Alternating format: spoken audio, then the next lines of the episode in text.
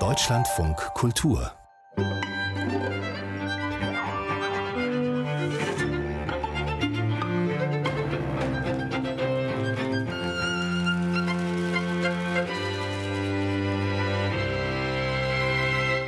Einen wunderschönen guten Abend, meine Damen und Herren. Herzlich willkommen zum Literarischen Quartett. Ich freue mich, dass Sie dabei sind.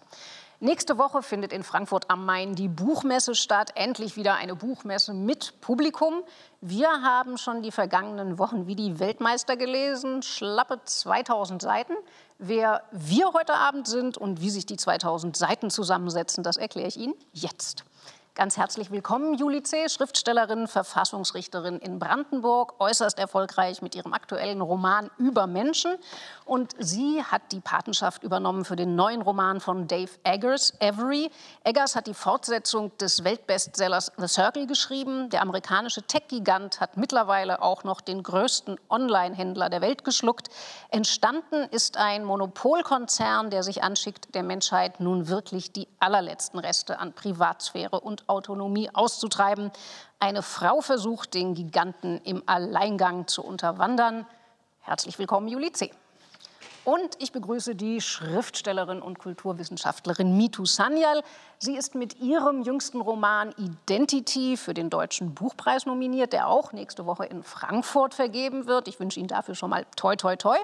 Und sie hat uns mitgebracht, Sascha Mariana Salzmann, Im Menschen muss alles herrlich sein. Wir erleben die Ukraine zu sowjetischen Zeiten, in Zeiten der Perestroika, in Zeiten von Zerfall und Krieg. Zwei Freundinnen verlassen ihr Land, gehen nach Deutschland, dort wachsen ihre Töchter auf und die Töchter hadern nicht nur mit den Müttern. Herzlich willkommen, Mitu Sanyal.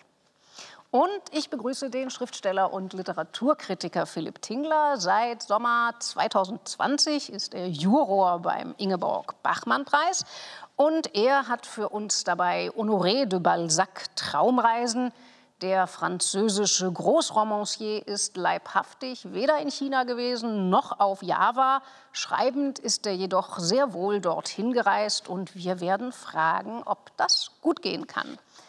Ich selber habe mich entschieden, Jonathan Franzen mitzubringen, Crossroads. Wir sind in einem Vorort in Chicago in den frühen 70ern und in der Pfarrfamilie Hildebrand versucht ein jeder auf seine Weise ein guter Mensch zu sein, mit dem Ergebnis, dass alle auf ihre Weise unglücklich sind. Aber wir fangen an mit Dave Eggers, Every, bitte Frau C. Ja, ich habe den neuen Roman von Dave Eggers mitgebracht und möchte den empfehlen. Wer den Autor schon kennt, weiß ja, dass er ohnehin schon immer ein wahnsinnig tech-kritischer Mensch ist. Er hat ein Problem mit Digitalkonzernen, er hat Angst um unsere Gesellschaft, um unsere Freiheit, um unsere Individualität, hat das immer wieder kritisch formuliert und bringt es jetzt mit diesem Buch auf eine neue Spitze, diese Gesellschaftsanalyse.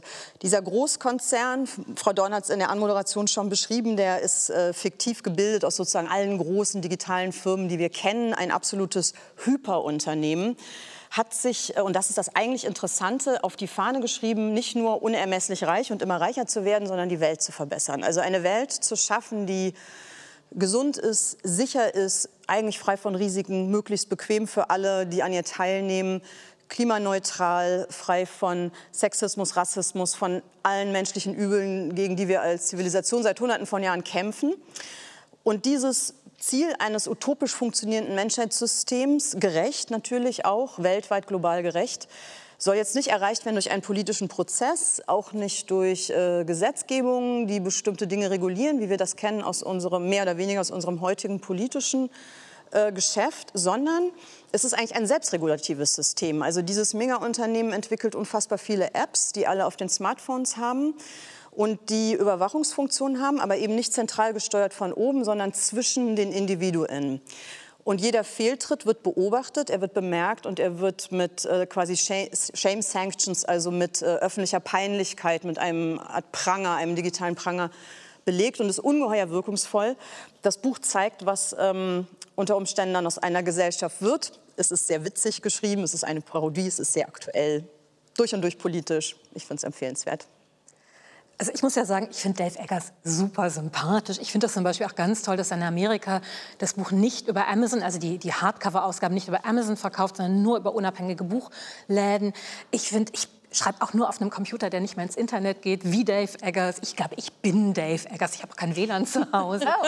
Trotzdem habe ich ein Problem mit dem Buch, mhm. weil irgendwie der kritisiert ja moderne Kommunikationsmedien aber das Buch ist so unmodern, weil diese Kritik so unmodern ist. So eine 50er-Jahre-Kritik, als hätte es Marsh McLuhan nie gegeben. Ne? Also Medium is a Message. Dann geht halt diese, diese Delaney Wells, die da reingeht in den äh, Konzern, um ihn halt von innen aufzusprengen, überlegt sich, ah, ich werde diese Apps immer totalitärer machen, dann werden die Menschen aufwachen.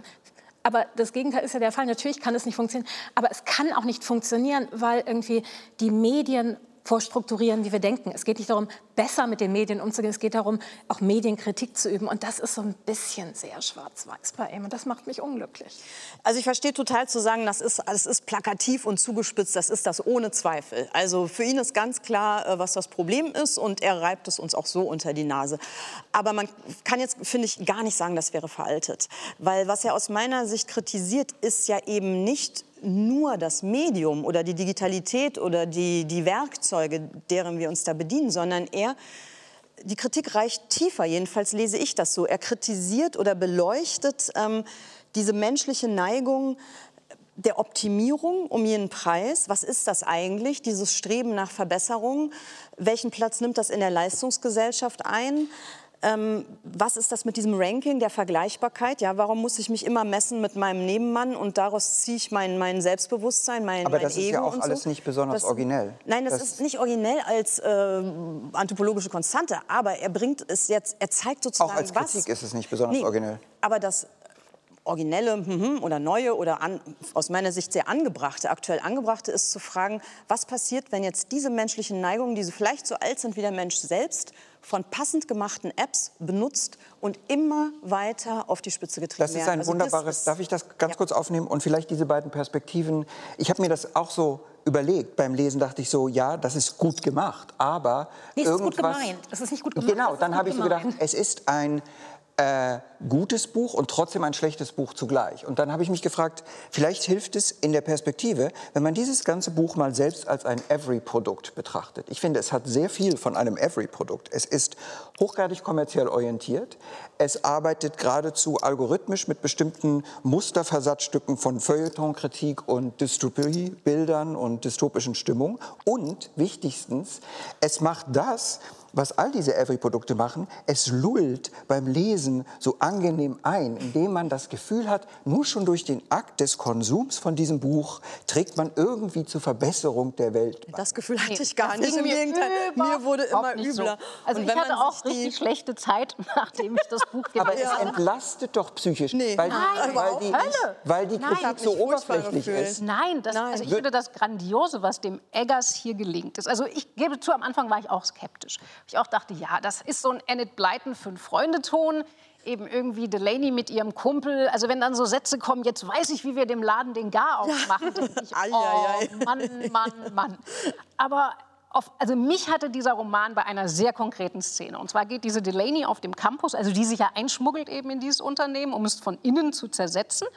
Die äh, geht, weil sie gerade fertig ist, kurz mal aufs Klo, weil sie hofft, dass sie da nicht so richtig überwacht ist. Und in dieser Klokabine begrüßt sie als erstes an so einem Wallscreen irgend so ein niedliches animiertes Stinktier.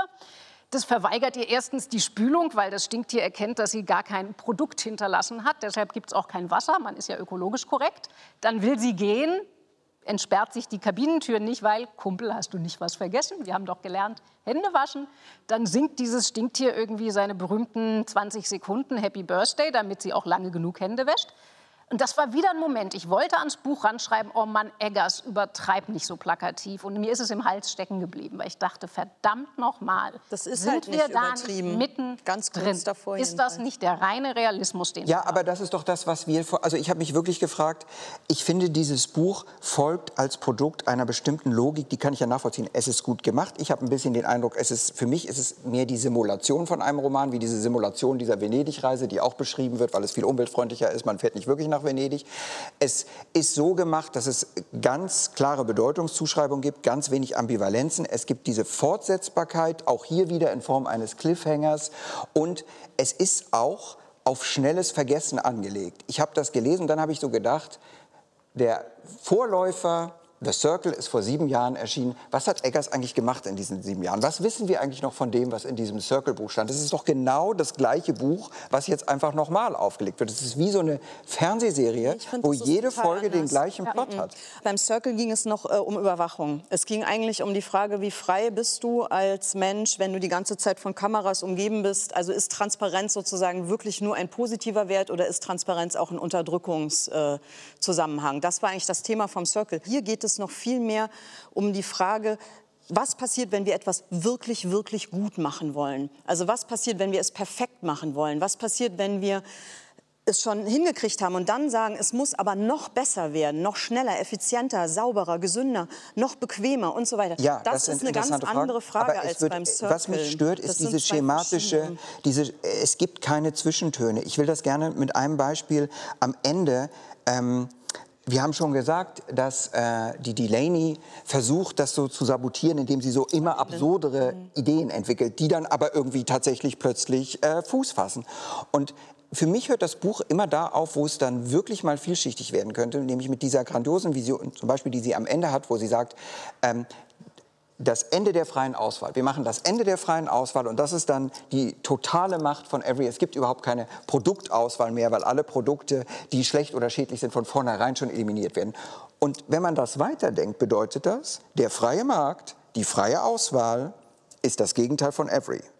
Und alle Leute, die das Buch oberflächlich lesen, würden sagen, der freie Markt hat die Entwicklung sozusagen eingeleitet, die dahin geführt hat. Und da wird es wirklich interessant. Aber was macht Eggers? Er schöpft es überhaupt nicht aus. Es ist immer schon klar, das ist böse, das ist eine Selbstbefassung, das ist Optimierungswahn, man vergleicht sich, man traut sich nicht, man ist pseudofrei, man ist auch infantilisiert und arbeitet nur noch mit lächerlichen Emojis. Es ist mir einfach zu unterkomplex. Diese Weil Wirklichkeit es ist auch zu schöne schlicht. Ideen gibt, die etwas komplexer sind als die Beispiele, die Sie jetzt genannt haben. Also Mit Absicht, ja. Jetzt machen wir genau, mal so ein, ein äh, Beispiel-Contest. Also ich halte mal dagegen mit dieser Idee, die ich auf den ersten Blick eigentlich auch nicht so toll fand, auf den zweiten aber super, dass ja auf dem Campus von Every, also auf dem Firmengelände, alle Männer diese ganz, ganz engen Lycra-Kostüme Das war eine der wenigen guten Passagen, ja. Und ähm, ich dachte erst so, was, was soll das? Also klar, erstens, Frauen haben sich angewöhnt, enge Oberteile zu tragen, ihre Körperlichkeit zur Schau zu stellen. Ist ja nur gerecht und Fortschritt, wenn die Männer das jetzt auch machen.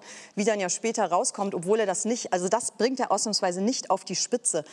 Aber das exakte Abbilden des männlichen Körpers führt natürlich auch dazu, dass man gewisse innere Vorgänge körperlich sofort sehen kann. Also diese Lycra-Kleidung ist quasi ein weiterer Fortschritt bei, dem, bei der ultimativen Gedankenüberwachung, wenn ein Mann zu intensiv. Und inwiefern ist das jetzt ein Beispiel für die hat? Komplexität dieses Buches? Also ich fand das eine sehr, ähm, Das nee, nicht war für die Szenen, Komplexität einem des ganzen kalt den Buches. Rücken runterlief. Genau, also das fand ich Ja, mal aber ich meine, die- solche kalt den Rücken, die das ist doch Frage einfach. weiter, weil das war für mich eine große Frage, die ich mir gestellt habe. Was ist das zum Henker eigentlich für ein Genre? Also ich glaube, der Verlag selber Dystopie bewirbt und mit hochbrisanten Thriller. Thriller. Also ein Thriller ist es, glaube ich, definitiv nicht. Also Ja. ich habe das ehrlich gesagt gelesen als eine aus einem Geist einer tiefsten Verzweiflung geborene Satire. Nach, weil das, also im Grunde macht der Eggers ja das, was seine Hauptfigur macht. Also er versucht was zu sprengen, von dem er selber weiß, dass das nicht mehr sprengbar ist. Das hat eine so gnadenlose Binnenlogik. Äh, Aber dann ist wirklich ein Produkt kann. von Nein, Avery. da- Tief zutiefst daran, Sie würden sagen, Sie halten das für engagierte Literatur Genau. in dem Sinne, dass Herr Eggers glaubt, er kann. Das ist ein Thesenroman, oder? Ich würde ihn tatsächlich als Dystopie lesen. Und ich habe immer ein Problem mit Dystopien als Genre, weil die Kontrolle immer übersch überschätzt wird. Keine Kontrolle kann so perfekt sein. Ähm, und dadurch irgendwie ist es sozusagen, ähm, die Welt ist nicht so brutal, wie sie darin dargestellt einmal wird. kurz nachhaken. Ich meine, der Witz an dem ist ja schon, also natürlich, Kontrollsysteme waren früher die Religionen. Da hat man den Menschen mit Gott Angst gemacht und hat gesagt, Gott sieht euch, was ihr unter der Bettdecke treibt, wähnt euch nicht. Genau, jetzt beobachten wir Dann jetzt äh, haben das die totalitären. Systeme des vergangenen Jahrhunderts, haben es auf ihre Weise mit Überwachungsinstrumenten versucht. Und jetzt haben wir aber zum ersten Mal technisch die Situation, dass wir das wirklich realisieren könnten. Horizontal vor schon, allem. dass das eine neue Qualität ist. Und das Aber es ist trotzdem eine ambivalente Dynamik. Es ist ja nicht so, also was mich stört, sind diese manischen Schäfchen in diesem Buch. Alle Leute sind manische Schäfchen, die nichts Eiligeres zu tun haben, als für ihre Bequemlichkeit alles zu opfern, was man irgendwie Autonomie oder Würde nennen könnte. Und nicht nur die manischen Schäfchen. Also was der Eggers ganz toll beschreibt, diese Angst in den Pupillen der Menschen, weil sie wissen, sie sind dauerüberwacht. Angst Jedes falsche Dauerüberwachung. Wort, was sie sagen, wird ihnen den Rest ihres Lebens Ja, um die Schäfchen, das sind die Schäfchen. Haben Sie die Augen von unseren Politikern im letzten Wahlkampf beobachtet? Ich sah da nur noch Menschen stehen, die gepanikt sind vor Angst, bloß kein falsches Wort sagen.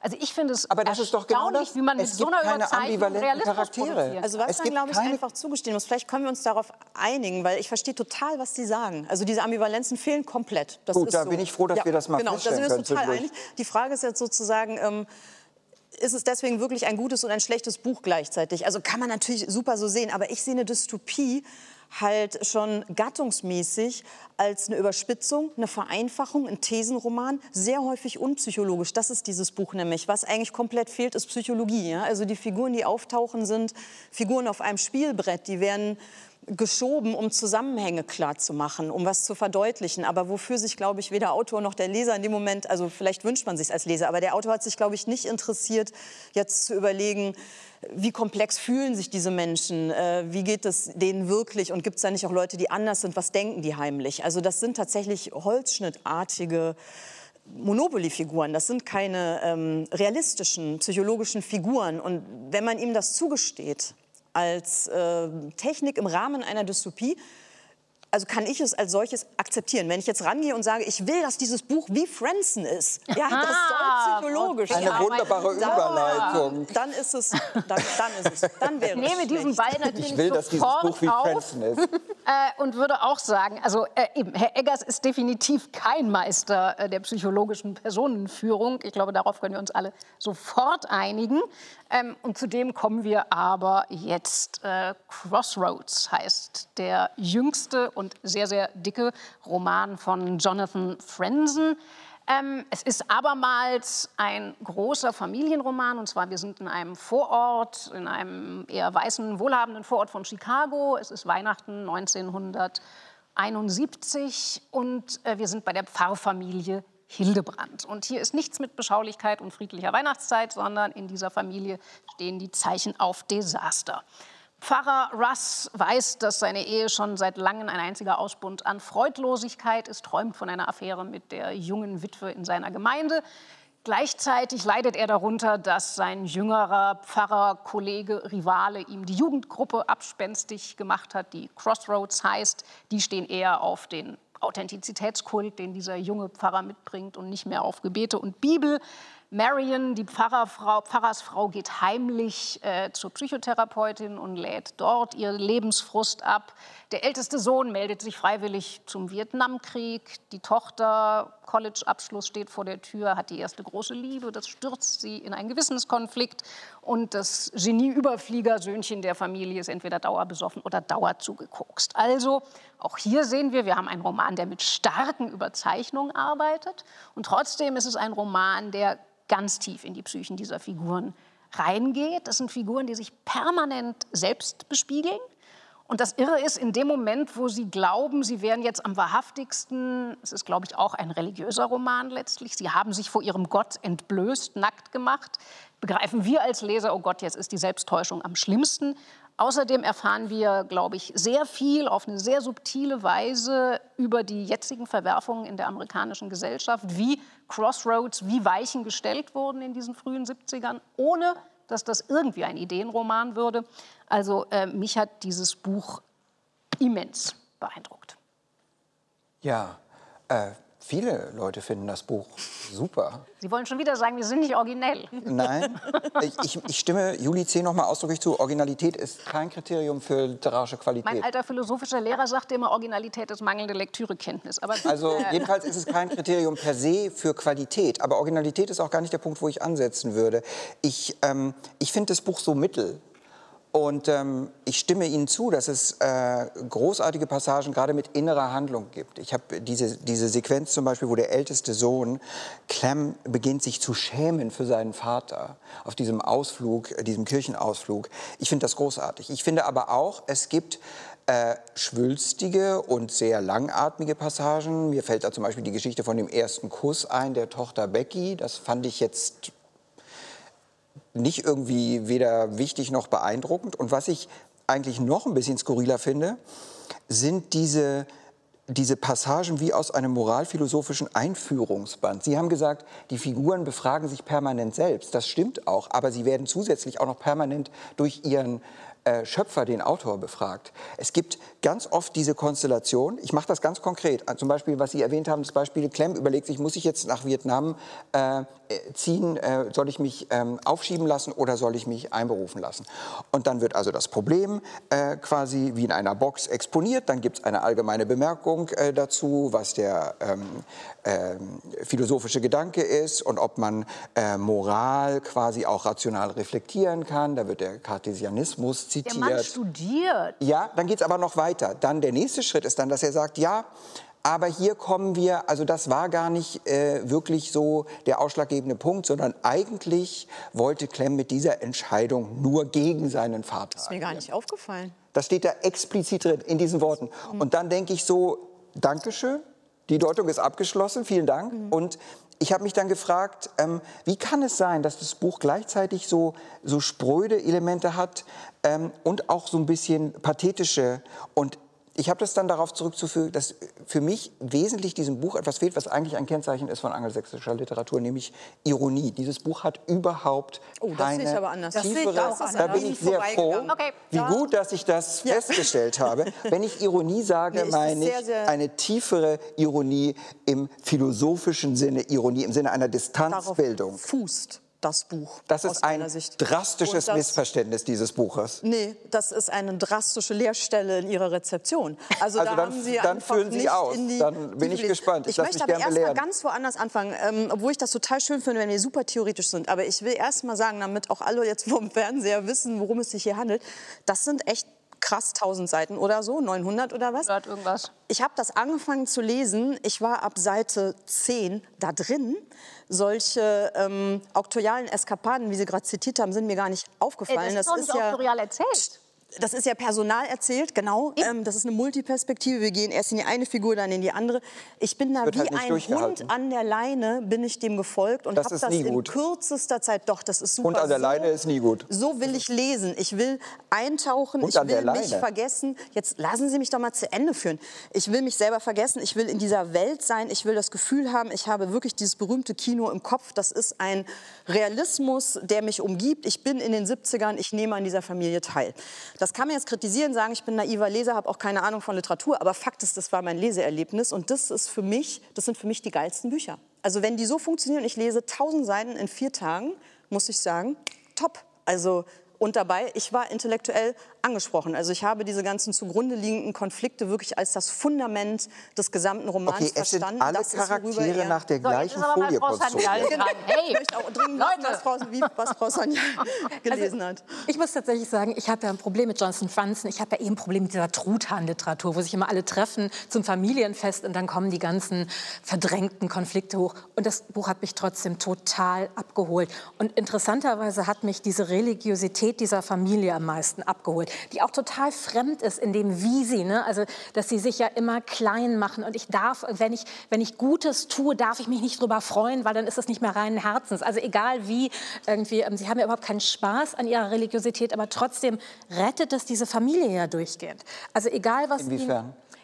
Egal was denen passiert, sie machen halt Dinge eben nicht nur für sich. Also Jonathan Franzen führt die nicht vor in ihrer Religiosität, der lässt die auch nicht irgendwie Krisen erleben, sondern das ist das, was die in diesen massiven Umwälzungszeiten der 70er Jahre, wo alles, was man vorher geglaubt hat, ja plötzlich nicht mehr stimmt. Das ist so die Konstante, mit der sie ganz viele Probleme haben, an der irgendwie scheitern sie auch ganz viel. Aber das am Ende hilft ihnen, das da durchzugehen. Sie leben für mehr als nur für sich Und selber. sie sind auch erfolgreich. Also beim Ja. Thema Ambivalenz, es ist kein Buch übers Scheitern. Und ich finde, das ist auch von dem äh, Großthema, ist da eine Parallele zwischen Eggers und Franzen. Sie haben das in der Einleitung gesagt, es geht über Menschen, die versuchen, Gutes zu tun.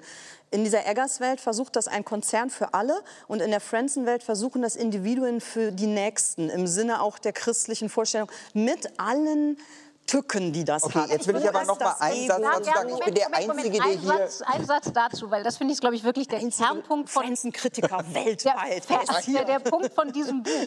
Und das ist auch eine Parallele zu Eggers. Also es gibt doch zwei grundsätzlich widerstrebende Strömungen. In der fängt mit den 70ern massiv an, diese Sucht nach Authentizität.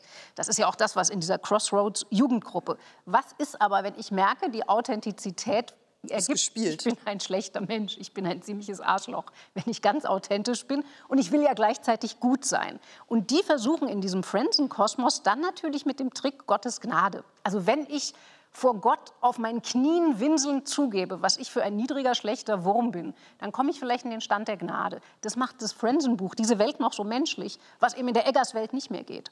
Ich also finde deshalb, all diese finde Ansätze gut und gelungen. Komplementärlektüre. Ja, aber es ist manchmal ist es mir einfach zu durchexerziert. Ich will das gerne noch mal illustrieren. Er er konzipiert alle Charaktere nach dieser Folie, dass es irgendwie den zivilisierten, puritanischen, äh, moralischen Charakter gibt. Und daneben gibt es das, was er das äh, alter Ego nennt, das andere Ich, was eher so ein bisschen animalisch, äh, triebgesteuert orientiert ist. Die sind alle völlig nee. sexbesessen. so kann man es auch ausdrücken. Jedenfalls sind alle Charaktere in dieser Dichotomie konstruiert.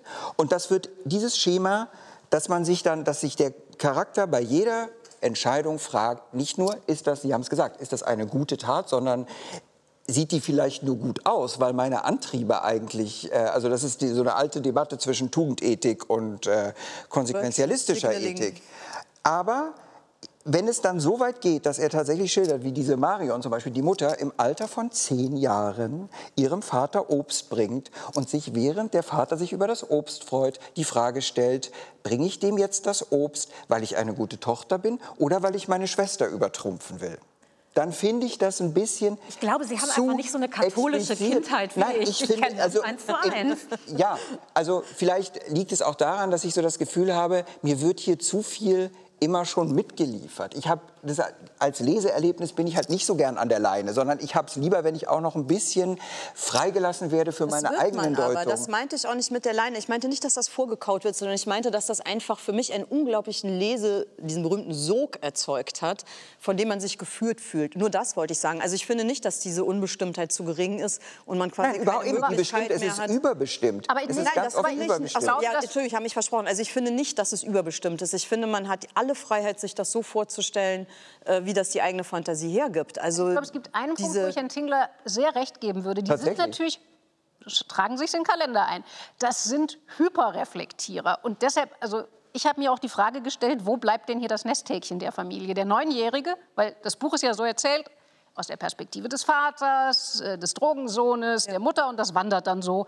Ein, also ein Plot, aber die Perspektiven wechseln. Franson kann keine Kinder. Nur der Judson, also der Jüngste, der Neunjährige, kommt nicht vor. Und ich glaube, also mich hat auch am wenigsten der 15-Jährige, der Perry, überzeugt. Weil ich glaube, dieses Hyper, diese Hyperreflektiererei, dass die Figur bei jedem Schritt denkt, okay, sitze ich jetzt eigentlich hier, weil ich hier sitzen will oder weil ich wen beeindrucken will oder weil ich den sehen will oder weil Gott, das glaube ich tatsächlich einem Kind auch nicht richtig. Und deshalb würde ich auch sagen, es ist sehr klug, dass Herr Frenzen den, den rausgelassen. Nur als Aber ich, Figur ich glaube, da tritt jetzt zutage, was die unterschiedliche Wahrnehmung zwischen uns hier ist. Ich glaube, Sie haben das wirklich als Autorenkommentare alles gelesen und ich habe das tatsächlich als innere, eine realistische Darstellung eines egomanischen Kopfkinos also, gelesen, was wirklich und es sind ja die 70er, wo alle sowieso die ganze Zeit hyperreflektiert haben. Genau. Sowieso. Ja, also diese Sache mit den 70ern ist noch mal ein anderes Thema. Da kann man auch sagen, okay. Das hat mich ähm, ein bisschen schockiert, dass ähm, alle gesagt haben, es ist ein historischer Roman. Naja, also ich meine, es ist natürlich schon, ne? schon so, dass es auch mit gewissen Einfachheiten sowohl für den Autor wie auch das Publikum verbunden ist, wenn er eine Generation beschreibt, der er wahrscheinlich mehr oder weniger selber angehört. Ich glaube, er ist Jahrgang 59. Mhm.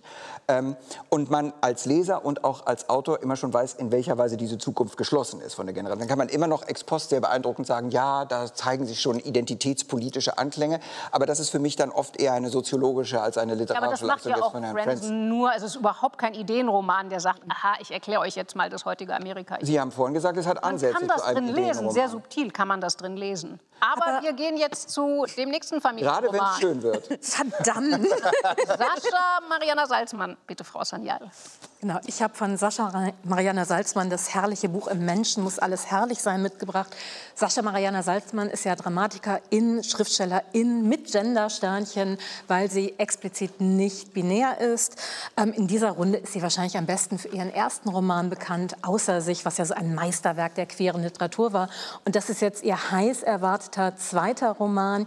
Ähm, da geht es um zwei Generationen, Mütter und Töchter. Die beiden Mütter, Tatjana und Lena, sind in der Sowjetunion aufgewachsen aufgewachsen in der Perestroika-Zeit, in dieser Fleischwolf-Zeit nennt sie das so, wirklich so der Arm der Geschichte, Millionen von Menschen gegriffen und durch diesen Fleischwolf gedreht hat, wo alle irgendwie Werte wertlos geworden sind, wo Nationen zerfallen sind, all das. Die Mütter gehen irgendwann nach Deutschland. Die beiden Töchter, Nina und Edi, wachsen dann in Deutschland auf. Und was mich an diesem Roman so wahnsinnig beeindruckt hat, war diese super sinnliche Sprache. Das ist so ein Buch, das so ungefiltert ist. Man riecht alles, man schmeckt alles. Auch das wirklich Ekelhafte daran. Alles ist ungefiltert vor einem ganz, ganz nah. Und was ich in diesen beiden Zeitebenen so toll fand, war diese UdSSR-Zeit ist wirklich ganz spezifisch. Also diese kleinen Wohnungen, wo ganz viele Menschen drin wohnen, Hunger bis zum Verhungern, unglaublich spezifisch. Und dann diese postmigrantische Zeit hat etwas was ganz Universelles. Also dass die Mütter plötzlich versuchen, ein Land, das es nicht mehr gibt, zu konservieren in ihren Erinnerungen. Dass die Töchter sich so zwischen die Stühle gefallen fühlen von den Müttern, versuchen, ihre Geschichte zu erfahren, um sie zu verstehen. Die Mütter aber ihnen nichts erzählen. Und all das kenne ich und ich habe ganz viel Bekanntes und ganz viel Neues in einem Roman gehabt. Und ich bin da rausgekommen und war wirklich so ein bisschen verstört und ganz bezaubert. Hm. Also bei mir hat dieses Buch eher zwiespältige Gefühle hinterlassen und nicht zu sagen, es hat mich ein wenig ratlos gemacht. Also ich bin, also ich will jetzt mal die inhaltliche und die literarische Ebene ein bisschen auseinandersortieren. Auf der inhaltlichen Ebene hat mich das sehr beeindruckt. Also zum einen hat mich tatsächlich diese Geschichten aus der Ukraine aus den Jahrzehnten, was ich so nicht kannte. Das hat mich sehr interessiert. Aber vor allem hat mich der zweite Teil interessiert, also die Perspektive der Töchter. Äh, Salzmann erzählt ja, wie Frenzen jeweils aus den Perspektiven einer quasi Leitfigur, die gerade deren Blick wir teilen. Und ähm, ich habe in diesem zweiten Teil verstanden den, den, den Zorn dieser Töchter auch, eben Sie haben es ja schon angesprochen, also da sind Mütter, die sich in ihren Communities verschanzen, die nie aber richtig erzählt haben, wo kommen wir eigentlich her, was war da. Diese Töchter umgekehrt sind wahnsinnig genervt, sie wollen von niemandem mehr gefragt werden, wie ihre Geschichte ist. Und da habe ich zum ersten Mal richtig kapiert, dass dieses ja durchaus auch in unseren politischen Debatten Reizthema, also wie ist das, wenn man jemandem sagt, wie ist das denn mit deiner Heimat oder Herkunft, ähm, dass das natürlich zum Teil auch die allergischen Reaktionen auch ein ein verschobener Zorn auf die Eltern ist, mit denen man und keine, ein Schmerz, weil sie es nicht keine, wissen. Genau, sie also haben keine Antwort drauf. Eine Wurzellosigkeit, eine Identitätslosigkeit und dann kriegt man aber eben die Zuschreibung von außen. So und das finde ich natürlich ein sehr sehr faszinierendes literarisches Programm. Meine Bedenken setzen eher auf der literarisch, erzählerisch, dramaturgisch, handwerklichen Ebene ein.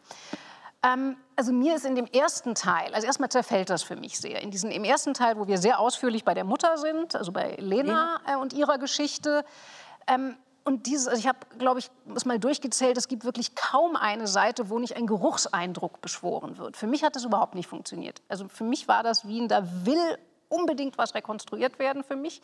Es lebt aber für mich nicht. Und ich finde auch, dass die Salzmann die ist irgendwie sehr, sehr nah an diesen Figuren dran und gibt ihnen gerade nicht die Luft, die ich eben, also weshalb ich finde, beim Frenzen atmen, ich habe auch eine Freiheit zu sagen, Gott, ich finde diese Figur grässlich und ich verstehe sie aber auch in ihren ganzen Selbsttäuschungen.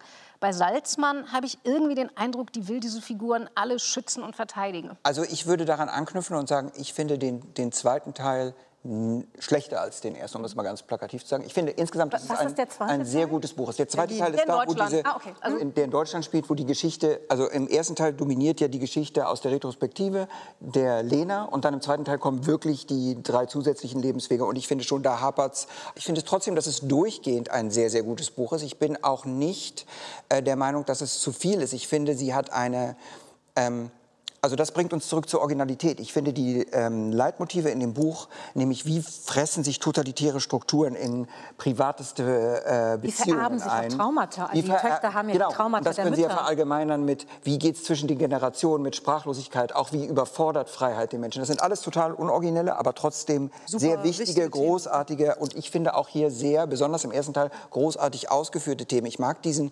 sensualistischen Stil. Ich weiß, dass ich nichts vorlesen darf, deswegen habe ich all meine 110 Stellen auf Instagram verbannt. Ich kann aber eine auswendig, nämlich die, wo Idi durch den Raum geht und dann wird gesagt, die Blicke der Gesellschaft prallten wie Farbbälle an ihr ab.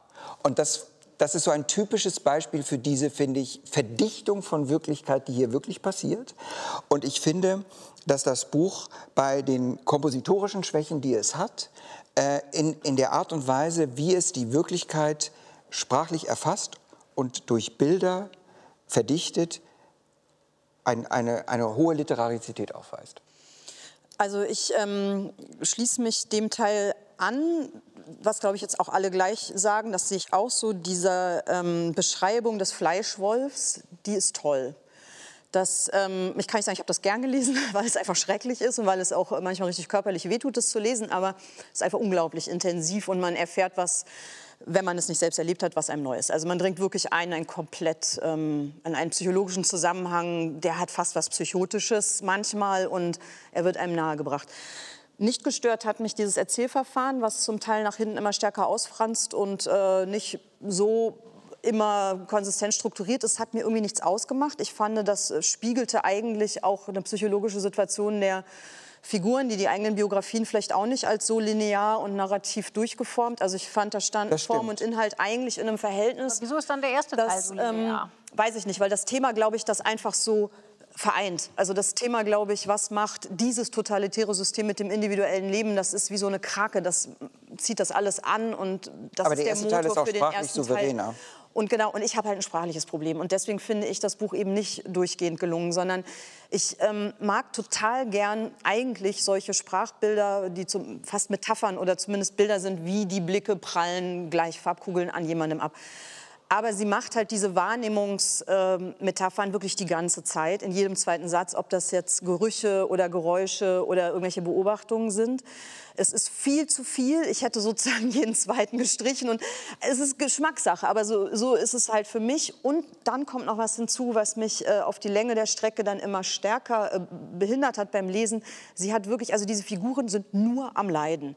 Die sind immer Opfer. Es gibt kein Glück, keine oder wenig Glück, Freude oder einfach mal einen schönen Moment. Es wird gerade auch in dieser ähm, sensuellen, in dieser körperlichen Wahrnehmung ist immer alles, es stinkt, es tut weh jeder, der schlecht wird, hat auch das Gefühl, eine schwarze Spinne zerkaut sein Gehirn. Also das war jetzt kein Zitat, ja. Und immer bricht alles gleich total dran. zusammen. Aber, es ist nah dran. Aber das ist Also das ist ein, ein schwarzer Teppich, eine schwarze Wolke liegt völlig ungebrochen über allem und allen.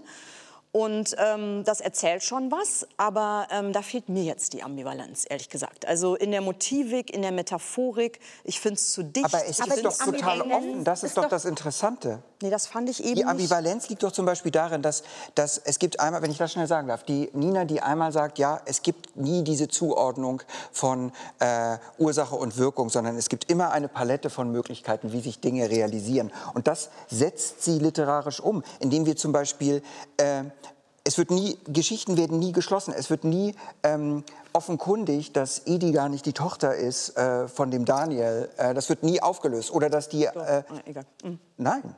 Also nicht Doch. die leibliche, halt die soziale. Die soziale, doch, das steht fest, oder? Doch, das wissen wir. Auch schon Dass sie nicht, sie ist nicht Das die wissen wir. leibliche Das Tochter. wissen wir von Anfang an. Das Also wissen wir das wissen wir an, aus ja. der Vergangenheitsgeschichte. Was, aber sie erfährt es nicht. Sie erfährt erfährt es nicht. nicht, nee. Es geht mir um sie. Es geht mir um. äh, Ja, wir, äh, natürlich, wir erfahren es, ja.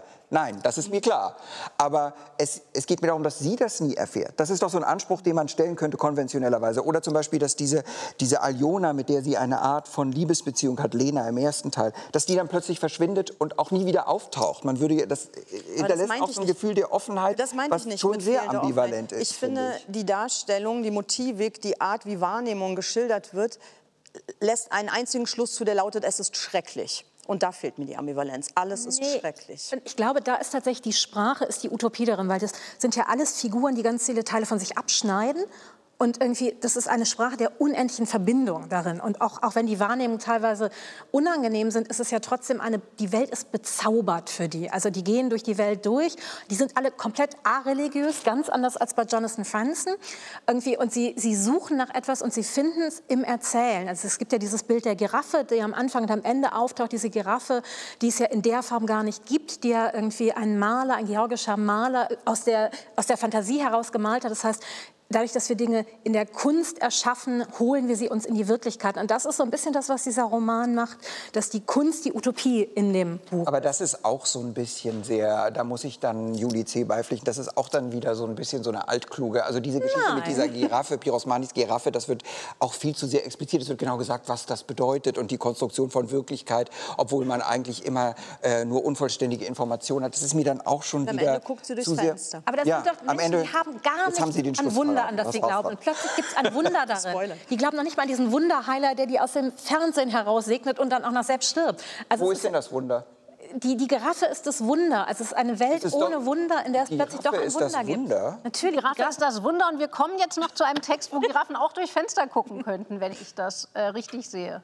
Sie sprechen sicher von. Honoré de Balzacs äh, Traumreise. So sieht das aus. Ja, das stimmt. Ich habe mir das äh, nicht so überlegt, aber Giraffen könnten da auch durchs Fenster gucken. Giraffen könnten da gerne durchs Fenster gucken. Wir sind nämlich, Sie haben es schon erwähnt eingangs, ähm, im Begriff der Traumreise in dem Sinn, dass das nur imaginäre Reiseberichte sind, die uns hier vorliegen.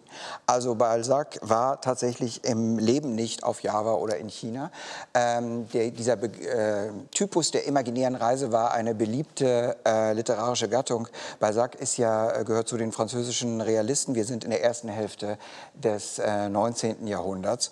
Und ähm, er ist eigentlich bekannt für seine großen, für diesen großen äh, Gesellschaftsromanzyklus. Ähm, ähm, der nie vollendet worden ist und trotzdem mehr als 88 Romane umfasst. Aber er hat eben auch kleine Sachen geschrieben. Und jetzt liegen hier vor diese, ähm, diese Reiseberichte, die, wie ich finde, deswegen lesenswert sind. Und ich habe sie auch unter anderem deswegen mitgebracht, weil sie halt, man kann nicht sagen, sie bieten einen systematischen Einblick über das Leben der Menschen in China und auf Java. Das ist überhaupt nicht, nein, nicht wirklich.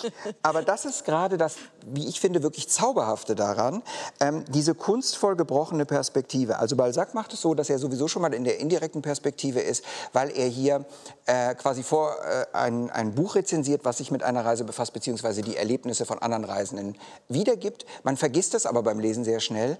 Ähm, und nimmt das für seine, eigene, seine eigenen Eindrücke, weil er auch sehr viele eigene Eindrücke äußert. Das Ganze ist eben in Ton der Plauderei geschrieben, ähm, französisch Causerie, das heißt, es gibt immer wieder Pointen, es gibt Aperçus, es gibt Abschweifungen. Ich habe das so gelesen und dachte so, was ist eigentlich mit der schönen alten Tradition der literarischen Abschweifung passiert? Es ist so großartig und zwar ist es äh, wie ich finde, deswegen großartig, weil die Perspektive, passend übrigens zur Reise, keine selbstbezügliche ist, sondern eine universelle. Der Blick geht raus in die Welt.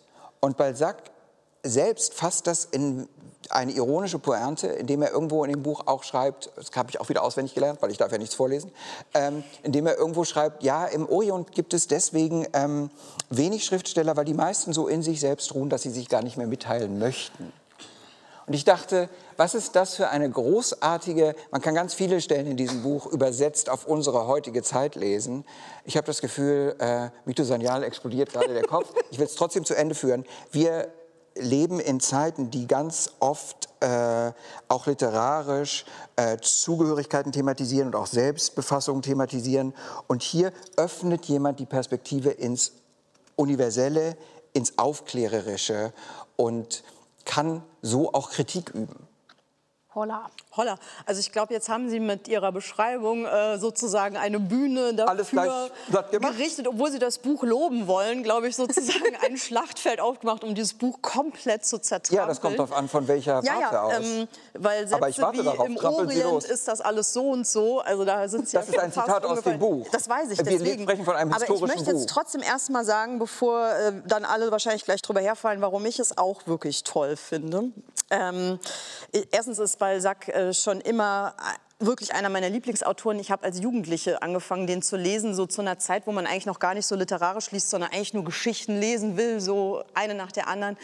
Bin total abgefahren auf Balzac, war sehr, sehr glücklich, jetzt noch einen neuen Text von ihm. also ich meine die menschliche zur- Komödie, oder? ja, genau. Ja. und das ist ja, da kann man sich ja ein paar Jahre mit beschäftigen. Also ähm, da wird man dann auch drüber erwachsen. Also für mich ist das einfach ein Teil meiner auch persönlichen Biografie, dieser Autor. Jetzt ist was Neues. Allein darum habe ich mich gefreut.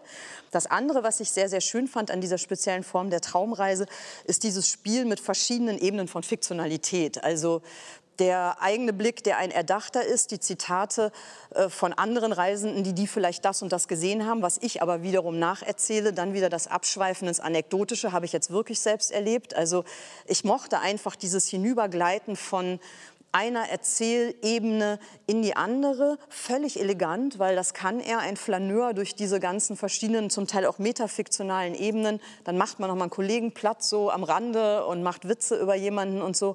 Das fand ich ganz wahnsinnig toll und äh, elegant und bin dem unheimlich gern gefolgt. Und ich glaube, und jetzt versuche ich das schon mal vorwegzunehmen, man tut dem Buch ganz arg Unrecht ähm, wenn man jetzt quasi den Anspruch erheben wollte, dass sein Buch über China, über den Orient oder über Java, also ich glaube, wenn man das verlangt von diesem Buch, dann ähm, ist es dem Darum Untergang geweiht. Ja. Genau. Also wenn man es so versuchen würde als ein, Balzac ist ein Realist, aber das ist kein äh, realistischer Text. So, Frau Sanial, noch, Jetzt. noch hat keiner dem Text irgendwas unterstellt, außer Begeisterung. Genau. Ähm, nee, also meine Kritik würde sich auch gar nicht in erster Linie an Balzac, sondern ich verstehe nicht, wie man ein Buch in dieser Form so rausgeben kann, ohne das einzuordnen. Das würde ich so überhaupt nicht nochmal machen.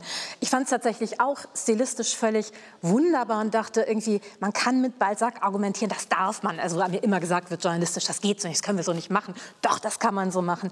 Und irgendwie gerade irgendwie seine Ausschweifungen sind ja wunderbar die sind ja auch übrigens das Interessanteste daran.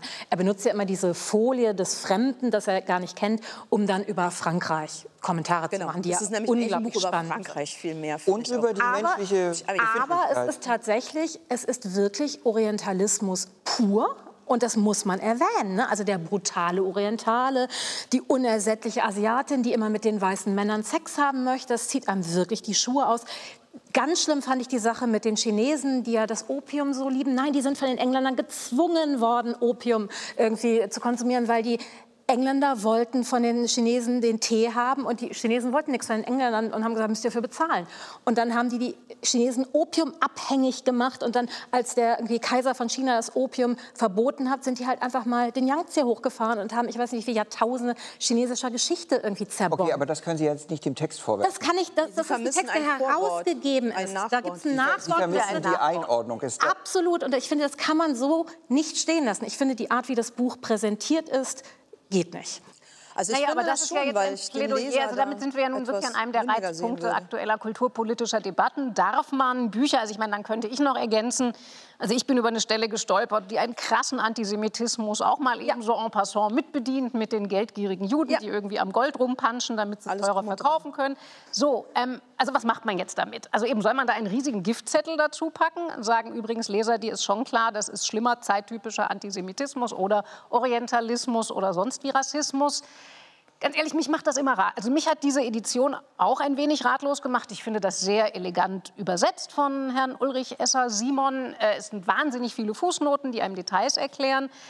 Dass das rassistisch oder in diesem einen Fall auch antisemitisch ist, naja, nun, äh, das merke ich, wenn ich es lese, auf jeder Seite. Mich, also mich stellt, für mich stellt sich eher noch eine andere Frage. Also was bringt das, außer dass ich Balzac einem unglaublichen Chaos im Kopf zugucken kann. Das hat mich an diesen Texten so verrückt gemacht. Also Chaos? ich hatte Nee. den Eindruck, der hat das so im Halbschlaf kurz, also der hat ja in der Zeit genug anderes zu tun gehabt, sagen wir es mal vorsichtig. Und im Halbschlaf vorm Einschlafen hat der alles, was ihm Kraut und Rüben durch den Kopf schießt, mal eben noch mit erlöschender Feder hingeschrieben. Das ist doch eine also Plauderei, erst das nach ist doch 40 total Tassen elegant. Da- so, nein, genau, also erst ist China, das Feenreich, was er sich von denen, die wirklich da waren, auch nicht kaputt machen lassen will. Das ist ein Flanieren. Plötzlich hängt er den China-Experten raus, wo es dann eben besonders krude wird, weil einem klar wird, außer den Stereotypen seiner Zeit hat er nicht viel über China im Kopf. Dann plötzlich macht er den China-Experten, der sagt, Moment mal, die haben das viel besser gelöst, das Hungerproblem. Aber darum Sie, geht dann, es jetzt lesen nicht. So Sie es wieder als. Reisebericht. Sie dürfen es nicht als Reisebericht Nein, lesen. aber was es ist Sie das müssen es immer dann? in der Außer, also wie Analogie... gesagt, ich sah Das ist eine wirklich da Träumerei, Also, das steht ja schon oben drauf. Ich habe das Buch mitgebracht. Ich würde schon gerne noch mal was sagen. Es ist schon ein bisschen auch für mich befremdlich, dass ich anfange und sage, wir sehen hier endlich mal eine universelle Perspektive und dann reden wir sofort über die korrekte Einbettung dieses Textes. Die ist Darf überhaupt aus- nicht universell. Doch, es ist universell. Man muss sich halt einfach mal von der Textebene lösen, wie das Balzac ja auch intendiert. Es geht hier darum, dass er durch Bilder und Allegorien Vergleiche zieht und seine eigene Gegenwart ins Visier nimmt, aber auch die allgemein menschliche äh, Befindlichkeit ins, äh, Aber ins das Visier kann man nimmt. Er sagt, das mal Nein, das kann man nicht leider nicht. Das, schön wär's. Aber was er eben macht ist, und er kann sich und das möchte ich auch noch erwähnen, wichtig an dem Buch ist auch, dass er seinen eigenen Standpunkt ja immer relativiert. Er sagt, ja, ich beurteile das hier als Laie und als Poet. Es kann sein, dass das gar nicht stimmt, aber dann habe ich es in bester Absicht gemacht. Das heißt, mit dieser auch dendiesken Methode der Distanzierung gibt er sich selbst die Freiheit, ziemlich drastische Sachen zu sagen. Er sagt nämlich ziemlich drastische Sachen, aber nicht in dem Sinne, wie Sie das meinen, sondern er sagt zum Beispiel, ja, für die Unterdrückung von freiheitsliebe Menschen reicht eigentlich die Religion aus. Da braucht man gar nicht mehr den Staatsapparat. Das kann man wunderbar auch heute anwenden. Oder wenn er sagt, ja, um Argumente durchzusetzen, ist es eigentlich immer am besten, das hatten wir vorhin, sie zu moralisieren. Da kommt man viel besser durch. All diese, oder er sagt, ja. Wie gesagt, die Passagen über Frankreich, Nein, da das weiß sind ja er, allgemeine. Passagen. Auch wenn er sagt, der, der Wert eines Lebens sollte sich doch nicht nach der Länge bemessen, sondern nach der Qualität. Naja gut, aber das ist ja irgendwie in dem, wenn er das sagt, irgendwie in dem Kontext, in dem er es sagt, ist das absoluter Blödsinn. Also weil es Wieso? ist ja, ne, es ist ja an der Stelle irgendwie, ähm, wo diese Asiaten irgendwie den weißen Männern Sex haben, dann die Männer relativ schnell sterben. Aber dann hatten sie einen guten Sex vorher. Also man wirklich denkt, okay, ähm, erstmal stimmt das, stimmt die Vorannahme schon nicht und dann irgendwie danach zu sagen, irgendwie es ist prima. Sie, Sie lesen es. Ja, das, das ist die Stelle, das ist die Also Stelle. ich kann ja versuchen, nicht einfach Text aus dem Kontext reinzugehen, weil natürlich haben wir schon das Problem. Also wir alle haben es entweder gelernt oder selbst empfunden, erfahren. Balzac, der große Realist. Also der schöpft aus dem, was er kennt, eben aus dem Frankreich seiner Zeit. Und jetzt schreibt er über was, was er eben nicht Ja, aber die kennt. Triggerwarnung ist ja der Ja, Titel. Eben, Da also steht jetzt, ja darauf will ich ja hinaus. drauf. Jetzt Ja. Schreibt er. Ja. also jetzt haben wir Also noch plötzlich Balzac, kann man das nicht den einordnen. Romantiker. Also das ist, finde ich, also das ist das Einzige, was mich an dem Text tatsächlich dann doch auch als Nachdenkspiel fasziniert hat. Äh, ist das nicht eigentlich ein völliger Unsinn zu sagen, hier sind die Realisten bei den Erzählern und da sind die Romantiker, die so komische Kopfreisen machen, sondern funktioniert der große Realist Balzac nicht letzten Endes auch nur, weil in ihm ein riesiger Romantiker steckt. Nur ich finde, also mich interessieren halt diese Asien-Klischeebilder, die er da entwickelt, halt wirklich überhaupt nicht. Kann ich nicht anders sagen. Also dann lese ich wirklich noch lieber 40 Bände äh, Comédie humaine, wo ein Frankreich in meinem Kopf entsteht. Aber ich glaube wirklich, das ist, ähm, also das tut dem Buch, glaube ich, Unrecht. Also jeder liest es ja, wie er es liest. Aber ich äh, habe es auch eher so verstanden, dass das nicht ein Buch über China ist. Nein, Es ist aber ich weiß eher nicht, noch ein worüber. Buch über, es ist über menschliche Sehnsüchte, es ist über die menschliche Todesnähe, es ist über die Befindlichkeit Es des ist auch über Menschen aufklärerische. Gedanken. Es geht darum, Es was, geht- was be beeinträchtigt die Freiheit des Menschen, sich zu entfalten. Wie funktionieren Mechanismen? Aber Bilder. funktioniert das, Das sind mit diesem Spiegel des Klischees? Das ist die Frage. Also, weil das sind die Sachen, die ich daran auch mag. Ich finde es halt nur an dem Punkt, wo dann dieser, dieser Klischee-Java, Klischee-China-Spiegel kommt, da bricht es zusammen. Weil alles andere, da gehe ich ja total mit. Aber das hat sozusagen was Fabelhaftes, glaube ich, so muss man es sehen. Also wir können Aber Fabeln müssen ja auch nicht schlecht sein. Nein, nein, das, aber die aber sind ja schlecht. Also, wir ich können, finde die ähm, tatsächlich... Also, aber man, ich finde, man müsste es schon zugestehen. Also sonst müssten wir sozusagen an, also weil sie, wir kamen ja eigentlich von der Frage, muss da ein Vorwort oder ein Nachwort hin? es also ist, by the war way, ja ein Nachwort eigentlich dabei. die Frage. Keine Missverständnisse. Es ist ein Nachwort, das ist aber nicht Sinne. einordnet Ja, der es ordnet es genau. biografisch ein und Ja, nicht und- aus heutigen moralischen Sensibilität. Es Nicht nur Ja, moralische aber ich meine, die, wie, die Art, wie wir, ich, ich möchte noch mal ganz kurz feststellen, dass es ist ganz faszinierend, dass die Art, wie wir über dieses Buch reden, ähm, quasi Balzac. Okay, ich finde, es ist Es sehr ist bei- viel näher bei Dave Eggers als bei Jonathan Franzen. Es ist halt genau Balzac ist näher bei Dave Eggers. diese, die Traumreisen sind sehr viel näher bei Dave Eggers als bei Jonathan Inwiefern? Franzen. Beidem sehr weit In weg. der Form, wie, wie klischeehaft, wie holzschnittartig Ich ist. fürchte, an Moment, einen Moment, wo man, wo Balzac irgendwie Sich bei im- Dave im Eggers rotieren. ist, sage ich, Aber ich Er würde sich wahrscheinlich Satz totlachen. Sagen? Bitte, wir haben jetzt alle gleichzeitig geredet. Nur um dem einen, einen Kontrapunkt zu setzen, als mündige Leserin war ich sehr froh, ein solches Nachwort nicht lesen zu müssen, weil ich dann das Gefühl gehabt hätte, man traut mir auch die Rezeption, die vernünftige Rezeption nicht zu. Also Ja, ich glaube, und es- wir also- können das als Leserinnen. Ich meine, wir können lesen. das, Herr Tingler, wir können Gut, das. ist so können das ein schönes. Schlusswort. Wir über, das. über wir können das geht nichts mehr rüber. Außer, dass ich mich ganz, ganz herzlich für diese muntere Sendung bei Ihnen allen bedanke. Bei Ihnen zu Hause bedanke ich mich selbstverständlich auch. Wenn Sie jetzt auf der Suche nach noch mehr Büchern sind, dann wenden Sie sich vertrauensvoll an unsere Every, nein, nicht an unsere Every-Page, sondern an dein-buch.zdf.de. Dort bringt der Algorithmus Sie mit dem richtigen Buch zusammen. Wenn Sie mögen, sehen wir uns am 3. Dezember wieder. Und bis dahin wünsche ich Ihnen eine gute Zeit und bleiben Sie noch ein wenig am Lesen. Música